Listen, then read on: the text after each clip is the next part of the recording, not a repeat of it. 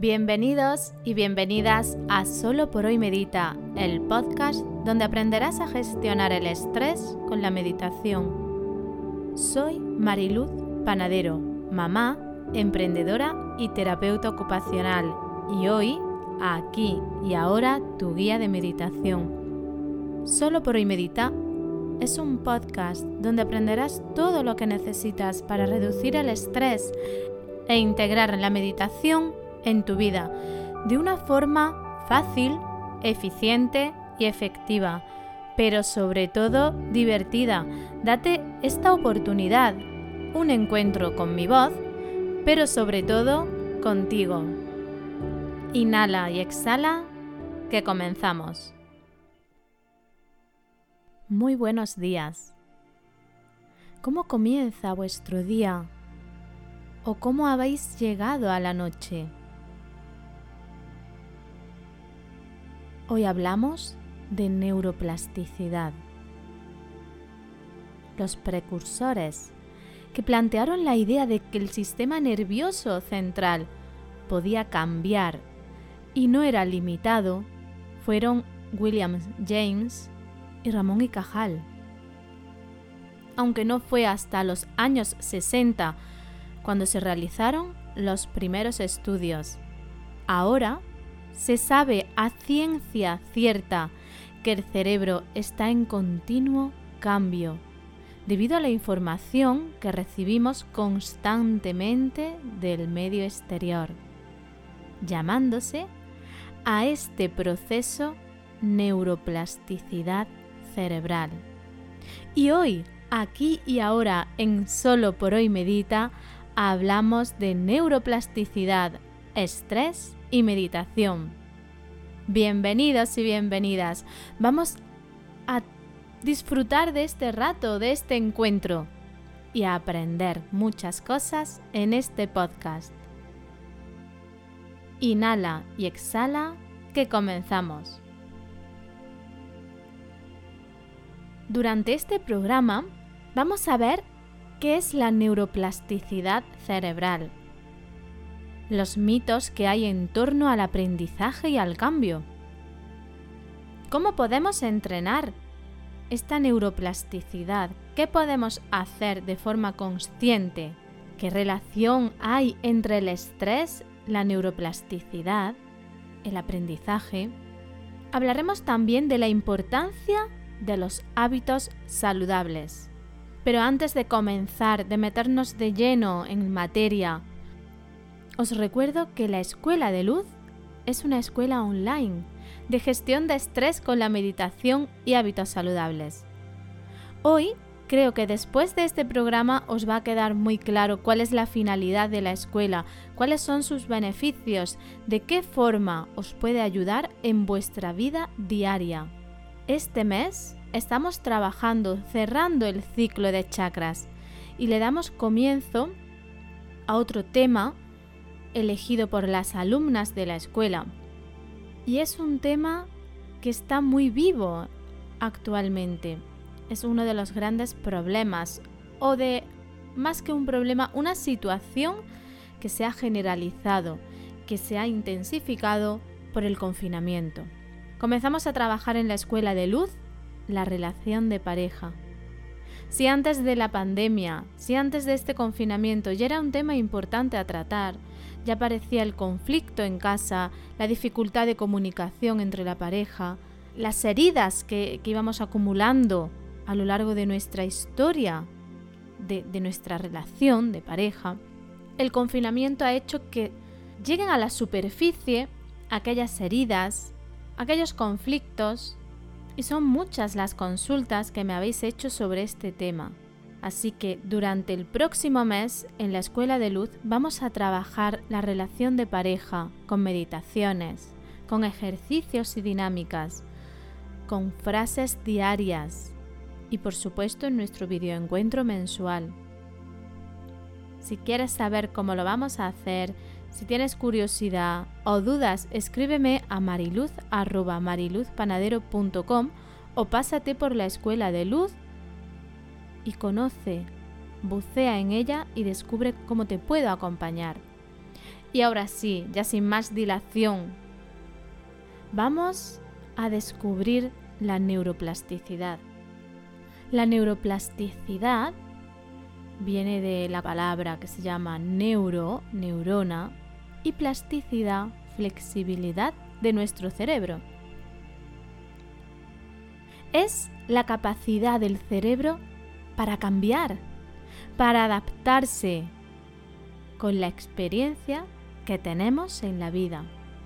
Se refiere precisamente a la capacidad que tiene nuestro sistema nervioso para cambiar su estructura y su funcionamiento a lo largo de la vida, como reacción a la diversidad del entorno.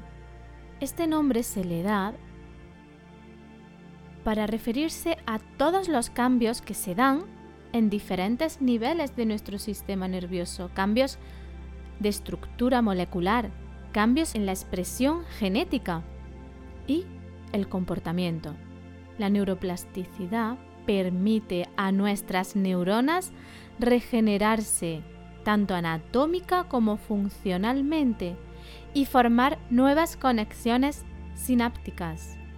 Esto es muy importante, la regeneración anatómica y funcional y sobre todo crear nuevas conexiones sinápticas. Por lo tanto, esta plasticidad neuronal representa la facultad de nuestro cerebro para recuperarse y reestructurarse. Es un potencial adaptativo que nos permite reponernos a trastornos o lesiones. Esta plasticidad puede reducir los efectos de alteraciones estructurales producidas por patologías como esclerosis múltiple, Parkinson, deterioro cognitivo, enfermedades de Alzheimer, dislexia, TDAH, insomnio en adultos, insomnio infantil. Esta plasticidad se ha demostrado que es mayor en cerebros de niños y adolescentes. Lo veremos cuando hablemos de los mitos, pero os adelanto que antes se creía que solo existía en los cerebros de los niños y de los adolescentes, pero ya se ha demostrado que también en el cerebro de los adultos. Nosotros, nosotras, adultos y adultas, tenemos la capacidad de cambio. Podemos adaptarnos al medio y mejorar nuestra capacidad y nuestra posibilidad de supervivencia. Esto es un gran descubrimiento porque nos abre a la oportunidad, al cambio, al bienestar y a la salud. Así que sabiendo esto, podemos afirmar que el cerebro adulto puede recuperarse y reestructurarse. Y por lo tanto, lo podemos entrenar. Vamos a ver qué es esto de entrenar nuestro cerebro aunque nuestro cerebro no es un músculo, y quiero que esto quede claro porque existe la creencia y se oye mucho eh, hablar de que nuestro cerebro es un músculo, no lo es, pero, importante, actúa como tal. Y como actúa como tal, lo podemos entrenar y cambiar. Durante más de siete años, la bióloga María Llorens ha recopilado cuidadosamente trocitos de cerebro de personas fallecidas. Gracias al estudio de estos cerebros, el grupo de investigación de Llorens en el Centro de Biología Molecular Severo Ochoa ha confirmado que los humanos generamos neuronas nuevas a lo largo de toda la vida. Hasta personas cercanas a los 90 años producen decenas de miles de células nerviosas nuevas, que son esenciales para la memoria y el aprendizaje. Podemos aprender toda la vida y podemos fijar nueva información. Sabiendo esto, tenemos en nuestras manos un gran tesoro, un gran descubrimiento. Y podemos pasar a romper los mitos que hemos escuchado a lo largo de nuestra vida y que lo único que hacen es limitarnos. Vamos a por estos mitos. Vamos a cambiar nuestras creencias limitantes. El primer mito es yo soy así y no puedo cambiar. Esto ya no vale. Ya sabemos que sí puedes cambiar, que tu cerebro está cambiando y adaptándose al medio constantemente y tú, de forma consciente, puedes cambiar.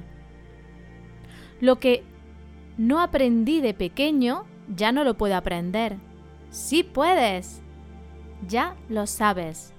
Tu cerebro crea células nerviosas, nuevas neuronas, toda la vida. Puedes seguir aprendiendo lo nuevo. Puedes desaprender lo que ya no te sirve e integrar nuevos aprendizajes. Otra de los mitos y de las creencias es la producción de nuevas conexiones cerebrales se para en la vejez. Sí es cierto que disminuye la producción de nuevas neuronas y, y disminuye la producción de nuevas conexiones cerebrales en la vejez, pero no desaparece. Otro mito es, las neuronas pierden la capacidad de reproducirse cuando somos adultos. No. Gracias a los estudios realizados, hoy se puede afirmar que las neuronas siguen reproduciéndose, siguen creándose nuevas neuronas a lo largo de toda nuestra vida. Existe la creencia de que nacemos con un número determinado de células cerebrales y que cuando nos hacemos adultos es imposible generar otras nuevas. Teorías recientes lo desmienten y estiman que en un cerebro adulto de una rata se produce todos, todos los días entre 5.000 y 10.000 neuronas nuevas, concretamente en el hipocampo.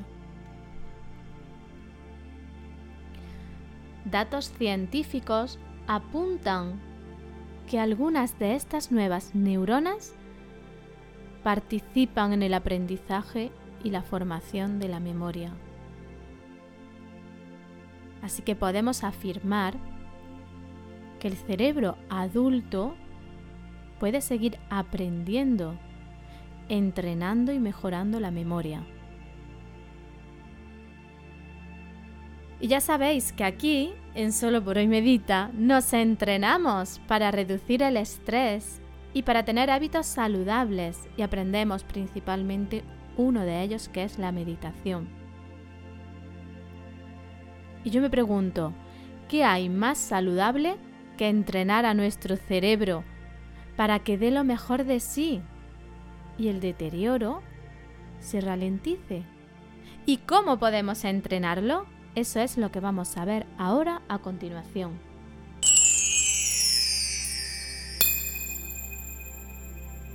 Existen diferentes herramientas para entrenar nuestra plasticidad cerebral y con ello mejorar la memoria, la atención, la inteligencia, incluso la intuición y en definitiva nuestra capacidad cognitiva general, nuestra capacidad mental. Yo os traigo hoy aquí seis estrategias que podéis realizar desde casa Luego encontraréis que hay programas, que hay entrenamientos, que hay procesos concretos para entrenar nuestras capacidades, nuestras capacidades cognitivas. Lo primero de lo que os hablo es de aprender cosas nuevas, salir de la zona de confort constantemente. Estimula nuestro cerebro. Lee diferentes libros de diferentes temáticas. Aprende a cocinar. Cocina nuevos platos diferentes que incluyan cambios en tu forma, en tus patrones de, estructura dentro de tu cocina. Aprende a pintar. Visita exposiciones. Aprende algún ejercicio diferente. Medita. Viaja y descubre nuevos lugares. Relaciónate con personas, haz cursos online. Aprende a manejar nuevas tecnologías. Aquí os incluyo un momento publicitario. Apuntaros a la escuela de luz. Romper la barrera de yo no sé moverme en Internet o yo no sé hacer un curso online. En definitiva, aprende algo nuevo que sea interesante para ti. Y esto es importante, que sea una actividad significativa, que te guste, que hayas aplazado por otros motivos, porque no te hayas dado el permiso, por falta de tiempo, por circunstancias varias. Date el permiso hoy aquí de aprender algo nuevo. Cuando aprendemos algo nuevo, esto implica crear nuevos circuitos neuronales. Y esto es acompañar la inercia natural de nuestro cerebro a crear estos circuitos y potenciarla. La segunda estrategia de la que te hablo hoy es cambia de sitio. Sí, como lo oyes. Tenemos la tendencia a seguir el mismo patrón. Desde pequeños, en el cole nos sientan siempre en la misma mesa. En casa nos sentamos siempre en el mismo lugar. Y yo te digo, rompe ese esquema. Dile a tu cerebro que te puedes sentar en otro lugar en la mesa para comer, en tu habitación para estudiar, en tus clases. Nuevamente, cuando cambiamos ese lugar de sentarnos, el cerebro ve el lugar desde otro punto de vista, desde otro ángulo, desde otra percepción. Y esto nuevamente estimula circuitos neuronales. Mirar qué simple, lo podemos hacer como un juego, nuestro cerebro se ocupa de crear esos circuitos y nosotros de ver la vida desde otro lugar. Coge rutas diferentes para ir al trabajo. Cada día cambia de calles. La tercera estrategia que te traigo es un juego. Un juego para realizar en casa, solo, con amigos o con familia. El juego consiste en dibujar con tu mano no dominante Puedes coger un reloj de arena, realizar un dibujo con tu mano no dominante y que el equipo, los participantes, tengan que adivinar lo que estás dibujando en ese tiempo. A través de este simple juego, tu cerebro nuevamente está creando nuevos circuitos. ¿Qué es lo que queremos? Que el cerebro se estimule y se entrene. Lo podéis hacer con niños o con los amigos. Y si lo haces, lo haces solo, también puedes elegir una actividad que te relaje como pintar mandalas y colorearlos con tu mano no dominante. Si lo quieres hacer como un entrenamiento más ortodoxo, prueba a coser botones con tu mano no dominante. El punto 4 o la estrategia 4 es la gestión del estrés. Cómo respondemos al estrés influye en la adaptación al medio. Aquí la gran aventura es aprender a relacionarte con el estrés, aprender a identificar cuándo es un estrés positivo, cuándo es un estrés negativo, si el estrés se ha cronificado en tu vida y aprender a recuperarte, regalarte los tiempos de recuperación del estrés, entrenar tu mente y conocer tus emociones. La estrategia 5 es la meditación, es la relajación, el agradecimiento, y la compasión. Esto que trabajamos en la escuela de luz y que trabajamos aquí en Solo por hoy Medita favorece la neuroplasticidad. Es un punto que podía ir integrado en la gestión del estrés, pero que he querido separarlo para darle la importancia que merece, la atención plena favorece la creación de nuevos circuitos, favorece que nos adaptemos al medio, potencia la atención y la memoria. La relajación nos lleva al descanso, tan importante para fijar conocimientos. Fijaros lo importante que es a nivel cerebral estos hábitos. Y por último, os traigo la actividad física, el ejercicio, el deporte, el baile. La actividad física facilita la neuroplasticidad en ciertas estructuras cerebrales y en las funciones cognitivas. Está demostrado que no todos los ejercicios tienen, las mismas, tienen las mismas consecuencias, que por lo tanto afectan de forma diferente a las estructuras neuronales. El ejercicio aeróbico es importante y también lo es el anaeróbico, porque posee una gran importancia potenciando funciones como la ejecutiva. La función ejecutiva, entre, entre otras muchas cosas, es la encargada de la capacidad de planificación, organización y gestión del tiempo, y esto influye en la cognición y en la memoria. Con estas seis pautas, estas seis estrategias, entrenáis vuestra plasticidad cerebral, mejoráis vuestra calidad de vida. Otro de los aspectos importantes de la neuroplasticidad, de los descubrimientos que se han realizado sobre la neuroplasticidad, es que tiene un componente genético y esto es una realidad.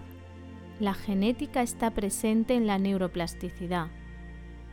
Pero lo determinante, lo verdaderamente determinante en la neuroplasticidad es el estilo de vida, los hábitos saludables que hacen que tengamos mayor o menor calidad de vida.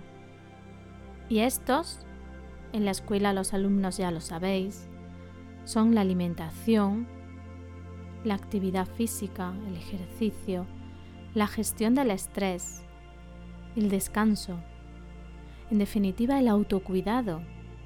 Yo creo que a la altura de este programa ya sabéis que este entrenamiento de nuestro cerebro no solo nos trae beneficios a corto plazo en nuestro momento presente, sino que también en el largo plazo, porque va a ayudar a nuestra capacidad cognitiva intelectual, a mantenerla durante el mayor tiempo posible.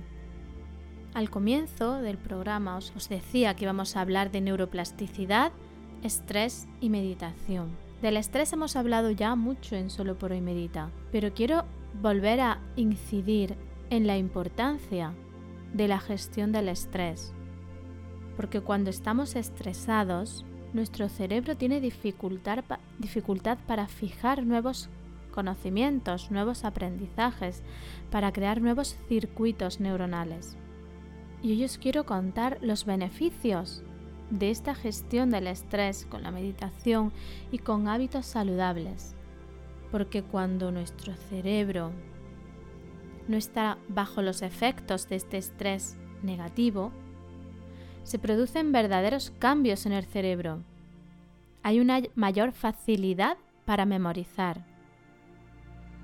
Hay mayor conciencia de nuestro cuerpo. Razonamos mejor, nuestra mente está más despierta para el razonamiento. Aparecen cambios en nuestra conducta, como la compasión, la empatía, la gratitud. Se reduce el estrés y con ello se reduce la depresión, la ansiedad. Nos protegemos de este envejecimiento cerebral. Mejora nuestra salud global. Y alejamos este riesgo de demencia y se reducen los factores de riesgo para la aparición del Alzheimer. Por lo tanto, aprender e integrar hábitos saludables como es este cambio en la alimentación, hacer ejercicio, meditar, descansar, requieren de disciplina. Pero ya sabes que puedes hacerlo, que tu cerebro está aprendiendo constantemente y adaptándose constantemente al medio. Y quiero que este mensaje quede claro. Todos podemos aprender algo nuevo. Todos podemos integrar rutinas saludables, tener hábitos saludables. Todos podemos mejorar nuestra salud de hoy y la de mañana. Ahora ya sabemos que la neuroplasticidad es nuestra aliada, que los seres humanos necesitamos adaptarnos al medio para sobrevivir y que nuestra amiga, la neuroplasticidad, nos lo permite. Pero ojo con esto. El desafío de lo nuevo y de lo desconocido, de ir más allá de nuestros límites, de exponernos, de aprender, también va unido al estrés. Porque ya sabéis que el estrés se genera por factores externos e internos. Nuestro autoconcepto, lo que creemos que somos. Toda esa información, todos esos introyectos que hemos recibido desde nuestra infancia, pueden ser motores que nos empujen hacia lo nuevo y ver en la vida un mar infinito de posibilidades, o todo lo contrario. Si bien el estrés no deja de ser un proceso natural y necesario para la supervivencia como especie, a día de hoy entendemos el estrés como algo malo. Vivimos con estrés crónico, estrés negativo, un estrés que nos limita en nuestra capacidad de aprender y de adaptarnos. Por lo que si queremos entrenar la neuroplasticidad, es importante aprender también a gestionar nuestro estrés. Y como veis, ambos van de la mano. No es solo aprender algo nuevo, es cómo lo aprendo y desde dónde lo aprendo. Como os decía antes, ¿desde dónde parto yo? ¿Desde creencias limitantes sobre mí misma y la vida? ¿O sobre creencias de oportunidad desde mí misma y de la vida? ¿Por qué os cuento todo esto? Este podcast es escuchado por muchas familias, por mamás que están embarazadas, que acaban de dar a luz, o que están criando a niños, que están en la época de crianza, o por mujeres que ya han pasado esta etapa, que están en menopausia, que están sufriendo el síndrome del nido vacío, o que están viviendo la soledad del hogar. Y os cuento todo esto porque necesitamos adaptarnos a los grandes cambios que se producen en la vida, como es la llegada del hijo, como es la maternidad, como es la lactancia, la crianza, los cambios hormonales y los cambios físicos y mentales que en cada etapa de nuestra vida se dan. Todo esto genera estrés y necesitamos cuidarnos por hoy y por mañana. El programa de hoy va llegando al final, pero antes quiero hacer un resumen, quiero que os llevéis unas conclusiones finales que se queden muy claras y que las integréis en vuestra vida. Vamos a ver estas conclusiones. Aprendemos desde que nacemos hasta que morimos. Necesitamos adaptarnos al medio para sobrevivir. La neuroplasticidad es esta capacidad de adaptación que tiene nuestro cerebro para adaptarse al medio. Neuroplasticidad y estrés van de la mano. Las neuronas se regeneran hasta en personas de 80, 90 años, toda la vida. El ejercicio físico tiene una gran importancia en el bienestar general y la vida cotidiana y también para mejorar nuestros procesos cognitivos y nuestra plasticidad cerebral. Igual que la meditación, que la relajación y que el descanso. Podemos entrenar la neuroplasticidad aprendiendo cosas nuevas, sacando a nuestro cerebro de su zona de confort, utilizando la mano no dominante, cambiando de rutas, descubriendo lugares nuevos, paseando por zonas diferentes, meditando, descansando, haciendo ejercicio y con una buena alimentación, neuroplasticidad, gestión de estrés y hábitos saludables son nuestro presente y nuestro futuro si queremos tener calidad de vida, salud y bienestar. Y hasta aquí el programa de hoy, queridas y queridos. Muchas gracias por estar aquí, por hacer posible que solo por hoy siga creciendo cada día. Gracias por vuestras escuchas, descargas, por las valoraciones que me dejáis en iTunes, en iBox, en Spotify. Gracias por compartir los contenidos en redes sociales, en definitiva, por contribuir directa o indirectamente a que este podcast y la Escuela de Luz crezcan cada día. Te animo a que te suscribas a la comunidad gratuita que está en mariluzpanadero.com.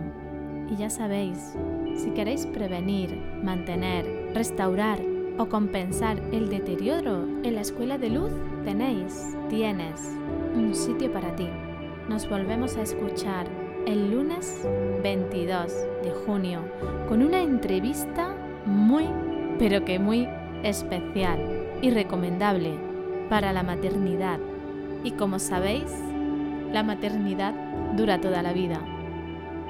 Os espero, como siempre, el lunes a las 8 y 8 de la mañana, aquí en Solo por hoy.